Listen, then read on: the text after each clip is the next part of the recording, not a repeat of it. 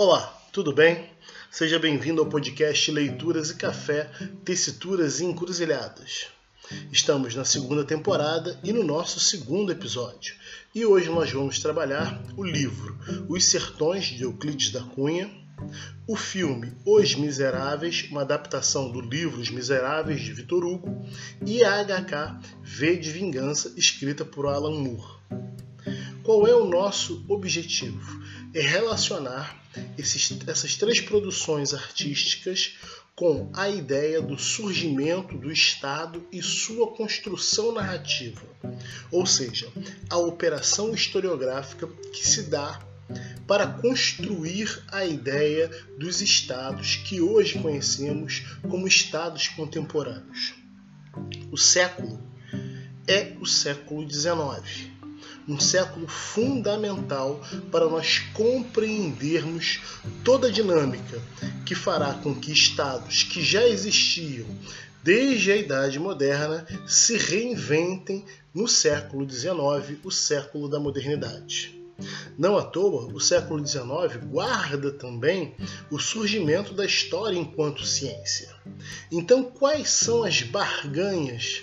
Quais são as tentativas de estabelecer uma nova versão, uma construção de uma nova verdade para estados, identidades e nações? E como isso se relaciona com o povo? Esse é o nosso objetivo, que nós vamos pincelar nesse podcast e vamos continuar a discussão a partir da leitura do texto base da nossa aula. Então, seja bem-vindo. Antes propriamente de nós entrarmos nessas três produções artísticas, para vocês terem é, uma localização de com que vamos dialogar, o texto base da aula que nós vamos trabalhar é o Estado, o Estado-nação e formas de intermediação política. É um texto do Luiz Carlos Bresser Pereira. E aí, o que, que nós estamos propondo? Nós estamos propondo uma releitura da ideia da construção narrativa de Estado. Por que isso? Porque quando a gente vai analisar a história do tempo presente, se nós formos rigorosos com o nome específico, tempo presente, essa ideia de tempo presente vai nos remeter ao Instituto de História do Tempo Presente, que é um instituto que foi criado em 1978 lá na França, e ele vai acompanhar de perto o surgimento de um novo cenário na França e aquela é, é, ambiência política e social que está ali nos anos de 78, década de 70, vai se expandir pelo restante do mundo.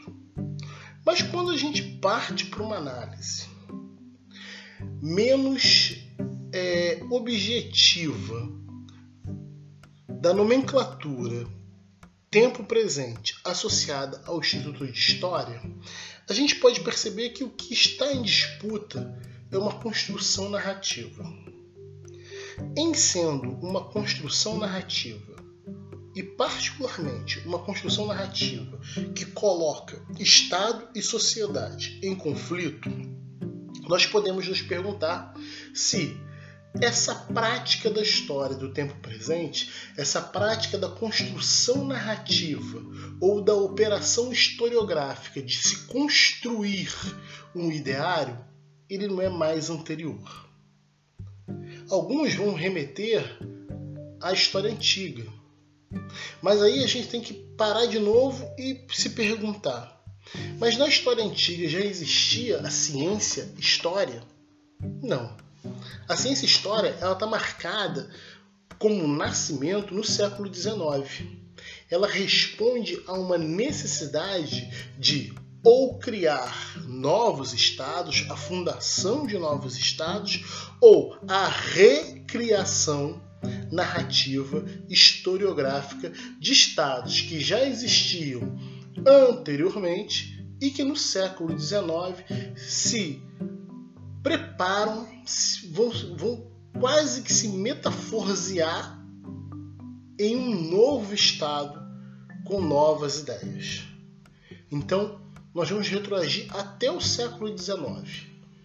O exato momento em que pela primeira vez, as ideias que surgiram lá no Instituto de França, lá em 1834, com a ideia do Instituto Histórico de Paris, que vai, né, tá dentro daquele contexto de institutos da França, que vai dialogar lá com 1635 do Richelieu e a Academia Francesa, que por sua vez, né, também bebeu na fonte da Academia de Desenho é, em 1561 do Vasari, lá, na, lá em Florença.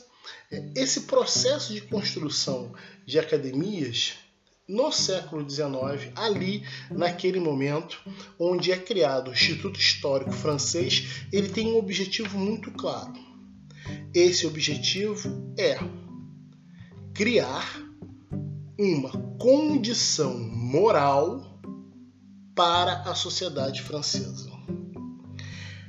Essa história que vai ser criada pelo Instituto vai dialogar diretamente com a história que vai ser criada em 1838 pelo IHGB, o Instituto Histórico Geográfico Brasileiro. Apenas por uma questão de ter sido criado em 34 o francês e em 38 o brasileiro? Não, mas porque muitos intelectuais brasileiros estarão relacionados diretamente ao Instituto Histórico de Paris, vão frequentar suas sessões, terão seus nomes inscritos em ata. Ou seja, a distância que até então a gente aprende como sendo quase que impossível ser transposta, ela não é bem assim. Os cafés no centro do Rio de Janeiro, vivem os jornais franceses, discutem aquilo que está sendo encenado, os livros. A principal língua do século XIX no Brasil, depois, obviamente, do português, é o francês. A língua de distinção da elite, a, li, a língua de distinção da intelectualidade é o francês. Então, a nossa intelectualidade ela lê, ela vive o ambiente francês. E o ambiente francês no século XIX é um ambiente que não está ainda consolidado, apesar de nós, dentro dos nossos livros didáticos, não colocarmos dessa forma. Ocorreu a Revolução Francesa em 1789. A Revolução Francesa leva à guilhotina um rei, mas termina nas mãos de um império, o Império Napoleônico. E todo o século XIX vai se dar num eterno conflito, numa disputa entre monarquistas e republicanos da França tal qual o nosso episódio anterior do Balzac já demonstrava. Nesse episódio de hoje, a gente vai estar dialogando com um livro que está vivendo essa angústia profunda, Os Miseráveis, que vai ser publicado em 1865, mas começa a ser escrito em 1845 ou seja, vivendo intensamente as revoluções de 1830, 1848 na França. E obviamente essa leitura, que é um clássico da literatura mundial, vai estar embalando as mentes, vai estar dialogando com as cabeças dos nossos intelectuais no Brasil. Não por uma questão de influência direta. Essa palavra influência, ela é ela, ela, ela acaba com a possibilidade do diálogo. Existe uma troca. É um percurso de mão dupla. As produções se dão em contato direto. Quando a gente está lendo é, Lucila, por exemplo, de José Alencar, de 1862, 1862, falei rápido, né? Então, a gente está ali é, dialogando com o Mariano Delorme, que é de 1828, e La Dame da Camelle, de 1848. A ideia do Lucila, ela, ela tá ali naquele, naquela zona de desconforto. É uma ideia de uma prostituta, de uma cortesã, que vai é, é, se reinventar, vai largar a profissão, vai abraçar uma outra causa. E aí, obviamente, sendo Os Miseráveis o grande clássico do Vitor Hugo, ele vai estar dialogando com a construção de um Estado. E que Estado é esse em relação à sua população? Nós não vamos falar especificamente do livro, nós vamos trabalhar com o filme, tá? Nós vamos trabalhar com o filme. E aí não tem como a gente não perceber que existe nessa relação de Estado e sociedade um ponto comum com os sertões do Euclides da Cunha. O Euclides da Cunha é aquele cara que estudou na escola militar no Rio de Janeiro, teve uma formação extremamente robusta intelectualmente, teve como professor o Benjamin Constant, tem uma formação intelectual militar aberta, ele é um homem das ciências, ele é um cara que lida bem com a filosofia e com a história. Em 1883, ele era um dos mais brilhantes alunos, só que vai ser expulso no incidente da baioneta, que daqui a pouco a gente fala um pouquinho mais dele. Com a implementação da República, ele é reconduzido à escola militar e posteriormente é novamente expulso da escola militar. Começa inicialmente no campo da poesia, mas é uma poesia que está dialogando com a Revolução Francesa. Ó, o primeiro contato aí com essa, com essa ambiência dos miseráveis. O sogro do Euclides da Cunha, o Solon, foi o cara que entregou a carta para Dom Pedro II, dando um abraço, irmão, corre para Petrópolis que a gente está chegando. Essa essa verve científica do Euclides da Cunha se deve muito ao Benjamin Constant, que num primeiro momento o próprio Euclides vai abraçar o positivismo, mas depois ele vai se afastando à medida que o positivismo ele caminha por uma linha que dialoga muito com a religião e o Euclides não considera a religião um bom caminho. E é dentro dessa formação intelectual militar, mas acima de tudo, uma formação que dá para ele uma base humana, que a gente vai ter aí o autor de um dos principais clássicos da literatura brasileira. Esse cara é extremamente importante para a gente entender o Brasil hoje. Apesar dos sertões ser um livro que está contando a Guerra de Canudos, apesar dos sertões ele nos remeter a um outro momento da história do Brasil, esse momento ele parece que nunca passou. Esse momento ele está ali, está vivo.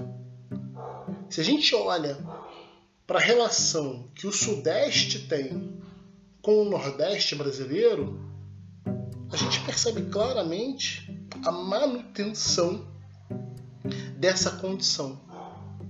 Então, que contexto é esse de produção dos sertões? O contexto de produção dos sertões é o contexto do próprio tempo de Euclides da Cunha. É um tempo de formação intelectual, século XIX. É o momento em que as ciências chegam ao Brasil partir de uma visão né, tradicional. Claro que já existia ciência, né? o índio estava aqui, o negro estava aqui, então, porra, já tinha ciência, só que essa ciência tradicional, branca, europeia e tal, não sei o quê, é século XIX. E é nesse momento que a gente vai ter um episódio que vai marcar decisivamente a forma como o Estado brasileiro olha para a sua sociedade e trata os seus problemas sociais. É o momento em que também a República está fazendo um esforço historiográfico de acabar com as imagens do Império e edificar ela uma imagem de salvadora, sendo conduzida inicialmente por militares. E aí a gente olha de novo para a situação dos miseráveis e encontra ali a mesma questão. Ora monarquia, ora república, um intenso debate sobre as condições de vida, de como esse Estado está lidando com a sua própria sociedade.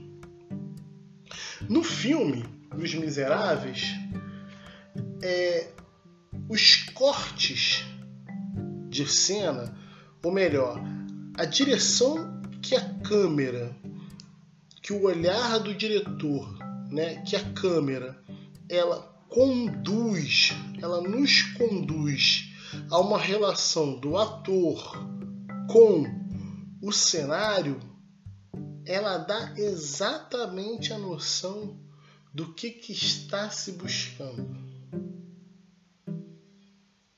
É isso que nós vamos passar a discutir agora.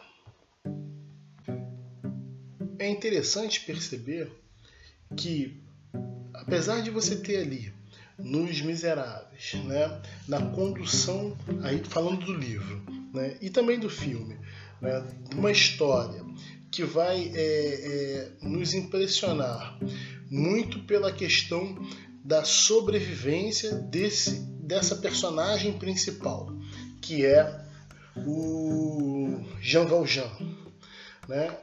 que é um cara que passou por vários problemas na sua vida em decorrência de uma sociedade que é extremamente injusta e que ele busca é, a sobrevivência e quando ele tem a chance né, de estar em liberdade condicional após pagar 20 anos de prisão, ele é, sofre novamente com a marginalidade imposta pela condição de ex-presidiário. E no momento em que lhe estendem a mão, justamente a Igreja Católica lhe estende a mão, ele comete um furto. Né? Ele vai lá e rouba a prataria e é pego. Na possibilidade de voltar para a cadeia com uma simples frase é, dita pelo. Agora não me lembro se é um padre, se é um frei. É, esse eclesiástico então diz que não, não houve nenhum roubo, nenhum furto. E ainda entrega a ele duas peças de prata que ficaram para trás.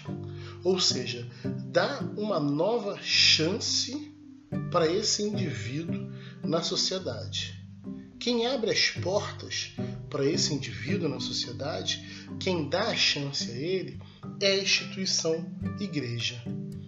A igreja tem um papel central, a religião tem um papel central de conforto e ao mesmo tempo de abrir uma nova porta, uma nova esperança para um indivíduo que vinha sendo injustiçado socialmente. É nesse momento que a câmera, que o olhar do diretor, naquela angústia que vai tomando o Jean Valjean, né, de porra, ter roubado e ele não era assim. Porra, a primeira vez ele roubou por fome, roubou um pão, foi condenado e agora ali para quem estendeu a mão para ele, para quem tirou do frio, para quem deu comida para ele, ele vai e rouba aquela prataria.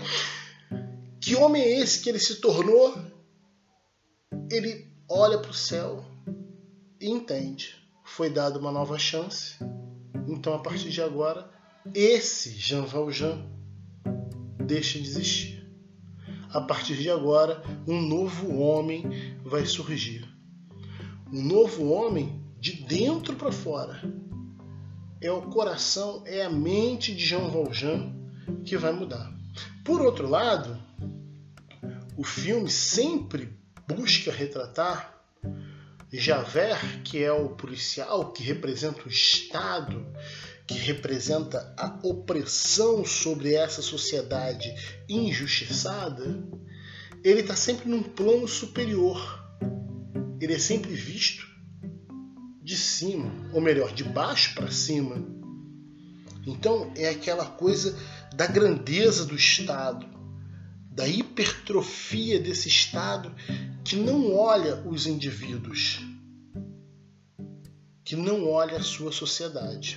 Nesse ponto, os sertões ele também vai ter esse impacto. Quando Euclides da Cunha começa a escrever sobre Canudos, ele é um homem do litoral, ele é um homem da cidade, ele é um homem da capital, ele é um homem que vive no Rio de Janeiro. E o que chegou para ele é que existia um bando de indivíduos amotinados contra a República, seguindo um, um homem que se dizia iluminado por Deus e que desejava o retorno da monarquia. Então, os primeiros escritos do Euclides da Cunha são duros contra Canudo. Só que a experiência ter ido a Canudos e ter passado, ele passou pouco tempo lá, ele passou 20 dias, mas ter ido até o campo de batalha vai transformar completamente o Euclides da Cunha. E aí o Euclides da Cunha vai cair numa coisa bem típica da época, que é a questão do determinismo do ambiente sobre o indivíduo. Então, quando a gente pega para Dois Sertões, o primeiro capítulo é aquele capítulo cansativo, exaustivo. Você imagina o que foi para Euclides da Cunha viajar do Rio até Canudos naquele tempo. Você imagina você adentrar o sertão com calor, com a morosidade da viagem, como é que ele ia transpor essa realidade para quem estivesse lendo, porra, lá no Rio de Janeiro, na beira da praia, tranquilão, com a brisa do mar, a brisa fresca do mar e o mais importante, voltado, olhando para a Europa. Antes de mais nada, o que o Euclides da Cunha faz é pontuar que Estado e que sociedade é essa? E dentro desse Estado e dessa sociedade, quantas sociedades existem e como o Estado lida com elas? Então existe um homem no litoral que olha para a Europa, que anseia em ser Europa. E existe um homem no interior e este homem no interior é um homem embrutecido pelas condições naturais. O sertanejo é, antes de tudo, um forte. Essa frase ela é marcante na obra do Euclides da Cunha. Então, esse processo da escrita do primeiro capítulo é para levar mesmo à exaustão do leitor. E posteriormente, ele vai falar sobre esse homem.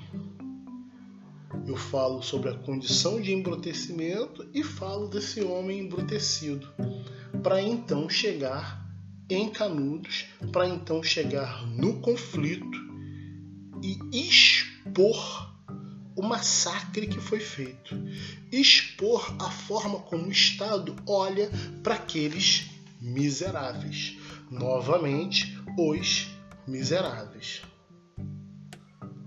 A condição que vai aparecer comum é essa sociedade empobrecida, dentro de um Estado que quer ser um Estado grande, dentro de um Estado que se propõe a ser um Estado em construção, um Estado melhor, um Estado para todos essa construção narrativa essa operação historiográfica que está em curso no século XIX, início do século XX no Brasil, está mascarando os seus problemas sociais.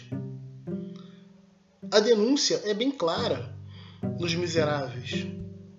Monarquia ou república, os miseráveis continuam miseráveis. A denúncia é bem clara nos sertões. Monarquia ou república, os miseráveis continuam miseráveis na república. E aí? Que operação historiográfica é essa que está em curso? E hoje? Quando a gente olha para os dias de hoje. Quando a gente sai lá do século XIX e vem pro agora. Quando a gente sai lá do século XIX, dá um salto e vem cair nos dias de hoje. Que processo é esse historiográfico que está sendo reescrito? Quando a gente pensa que a literatura é uma forma de interpretar a sociedade e que até o século XIX, no mundo, e até a década de 40 no Brasil, a literatura possuía quase que uma missão. Não é à toa que o título do livro do Nicolau Shevchenko é Literatura como Missão, Tensões Sociais e Criação Cultural, vai dar conta disso. O Euclides está escrevendo esse livro em 1902, ou melhor, ele é publicado em 1902.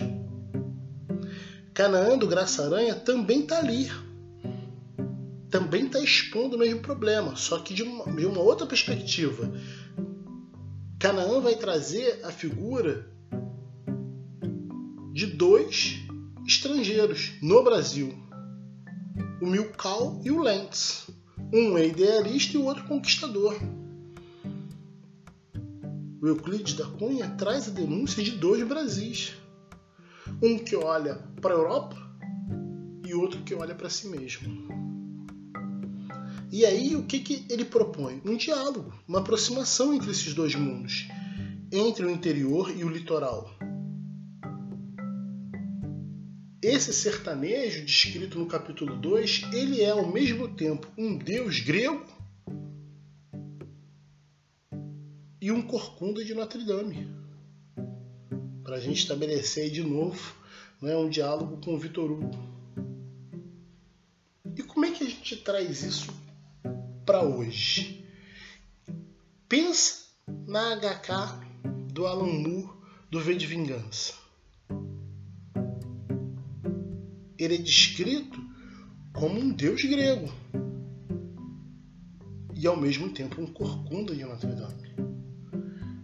Ele não tem a corcunda, mas ele precisa cobrir a face porque o seu rosto, o seu corpo está desfigurado. Num processo em que o Estado buscava se reinventar, agora como um Estado autoritário. O Estado escreve uma outra versão para os acontecimentos em vez de vingança. E a partir dali cria um Estado totalitário cria um Estado autoritário, cria um Estado onde a liberdade individual ela está suprimida. E esta liberdade individual está suprimida por aqueles que dizem defender a liberdade. Não é um discurso tão estranho a nós. É um discurso que está hoje aí na moda. É o discurso da pós-verdade. A HK do, do V de Vingança, do Alan Moore, ela é de 1982. 1982 é Guerra Fria. São esses contextos pós-década de 70, 60, ou seja, o Instituto do Tempo Presente já está em ação, os ideais da Idade Moderna já estão sendo contestados. Então, o V de Vingança ele vai falar de um futuro distópico pós-guerra na Inglaterra, a construção de um Estado totalitário fascista a partir de uma mentira, a partir da invenção da construção narrativa de uma construção historiográfica sobre um fato. É uma guerra de versões. Ele projeta um ano futuro, aonde uma Londres passa a ser monitorada, vigiada, em virtude do medo. E aí, essa personagem principal do V de Vingança não é o próprio Vingador.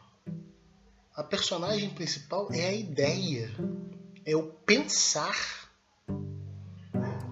Pensar que a construção narrativa que funda um Estado pode ser uma invenção historiográfica que dará a possibilidade para construir ou um Estado autoritário e totalitário, como o Vídeo Vingança, ou um Estado republicano falsamente republicano. Espero que vocês gostem do papo. Espero que isso sirva apenas para dar start no pensamento. Bons pensamentos.